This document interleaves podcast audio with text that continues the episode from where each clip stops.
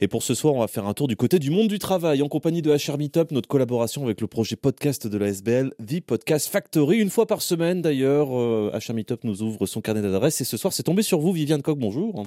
Bonjour. Ravi de vous accueillir par chez nous. Qu'est-ce que vous faites dans la vie, Viviane? Dites-moi. J'accompagne en fait les entreprises à implémenter le télétravail et la flexibilité au travail par le biais des formations. Ça s'appelle Nest Your Desk.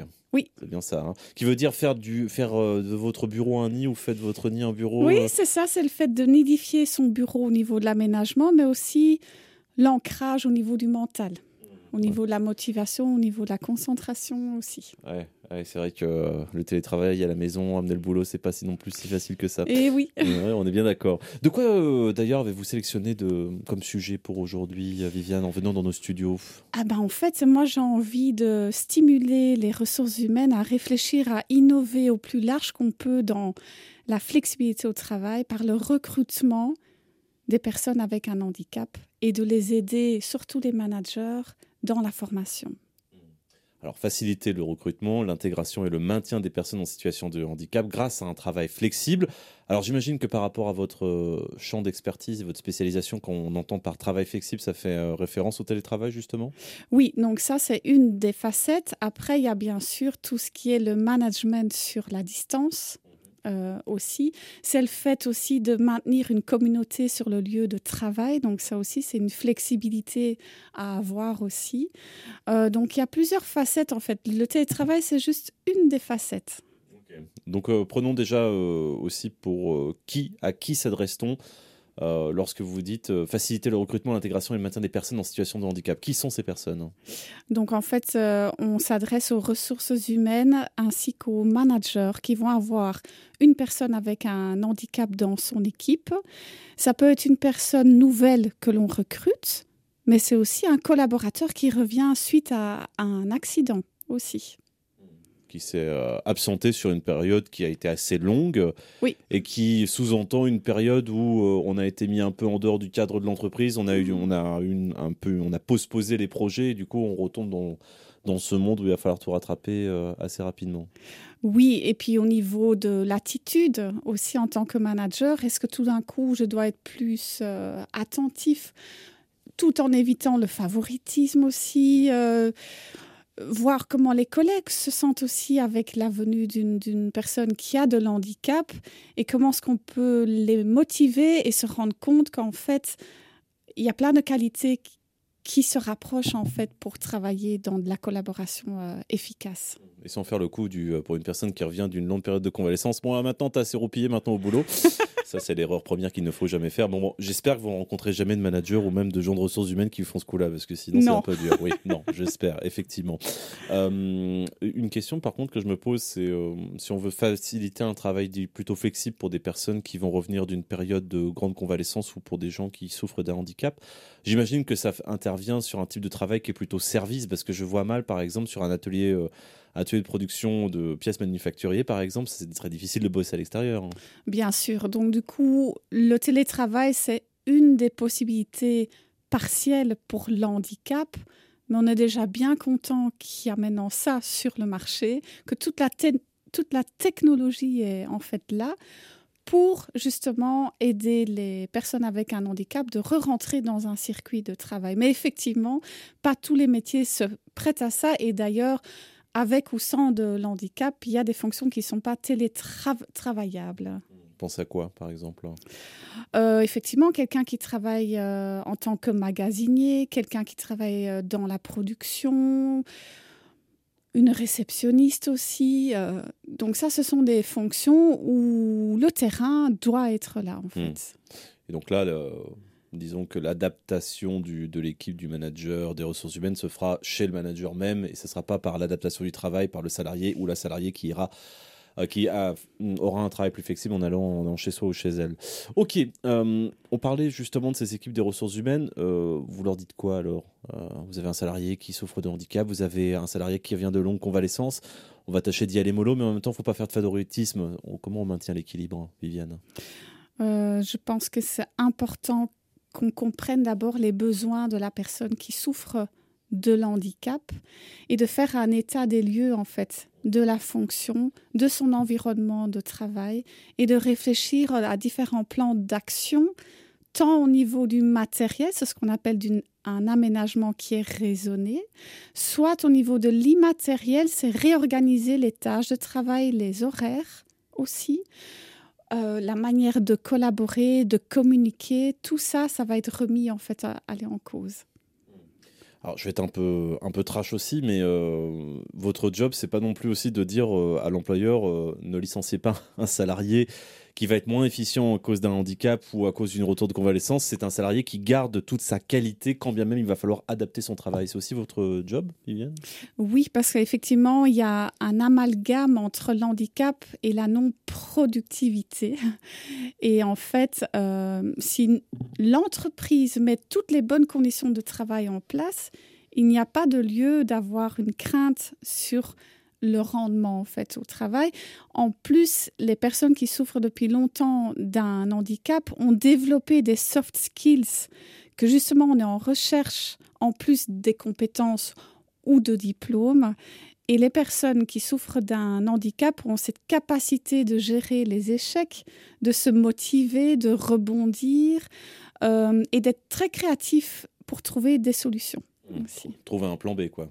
Hein, tout simplement se débrouiller et pas, euh, faire face, euh, faire face aux problèmes euh, qu'elle puisse rencontrer. Et ça, c'est un, ça, c'est un discours qui porte ou Bien auprès, sûr. auprès des managers aux ressources humaines ou vous parlez d'expérience ou là c'est simplement le concept théorique?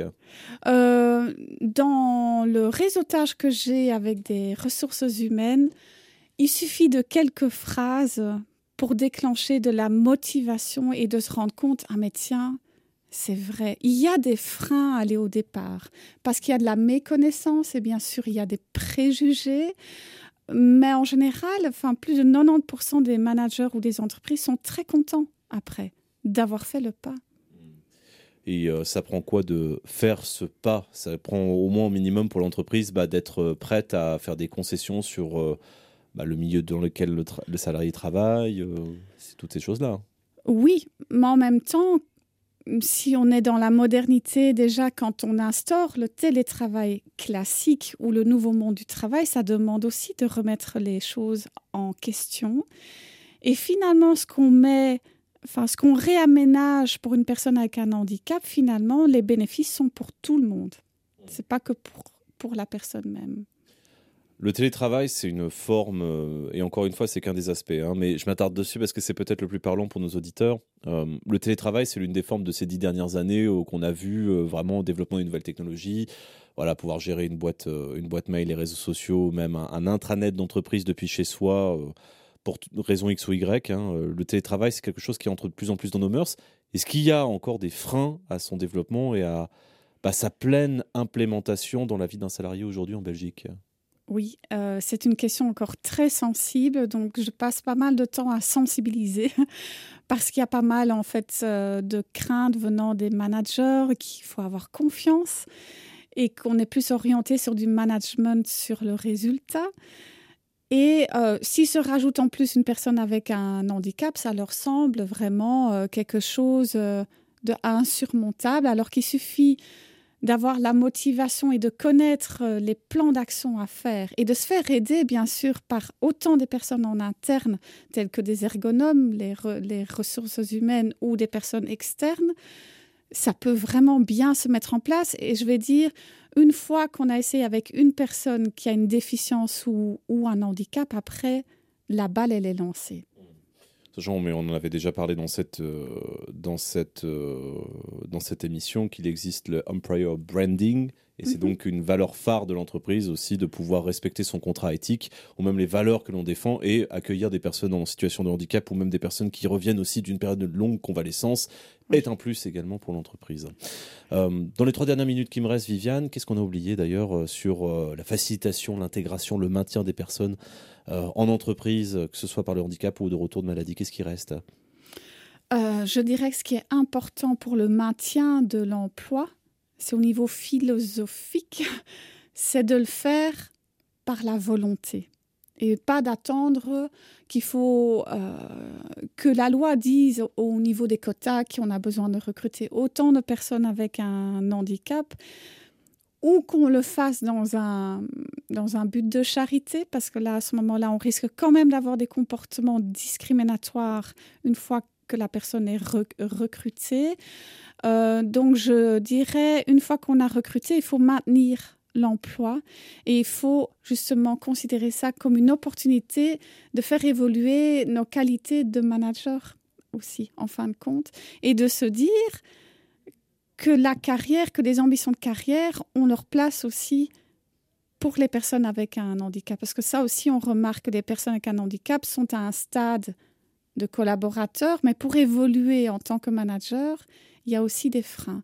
Donc c'est important pour le manager aussi de guider, de faire évoluer la, la carrière d'un de ses collaborateurs dans l'équipe malgré son handicap. Et donc ça, c'est important au niveau de l'accompagnement. Qu'il n'y ait pas de plafond de verre Exactement. Ni de discrimination positive. Ça reste un grand défi encore aujourd'hui de pouvoir faire passer tous les salariés à la même échelle, euh, que l'on ait un handicap ou pas, que l'on revienne d'une non-convalescence ou pas, ou que l'on vienne, euh, qu'on ait aussi un autre forme de handicap, langage et autres. Euh, c'est effectivement un des gros défis encore aujourd'hui. Il y a encore pas mal de travail à faire. Bon, bah, à la défaut, sinon, on peut vous contacter, Viviane, par. comment on passe d'ailleurs pour vous contacter Sur mon site web, nestyourdesk.be. ou bien par téléphone 0485 801 633. Et avec grand plaisir, je viens rendre visite aux entreprises qui sont en questionnement sur le fait de recruter.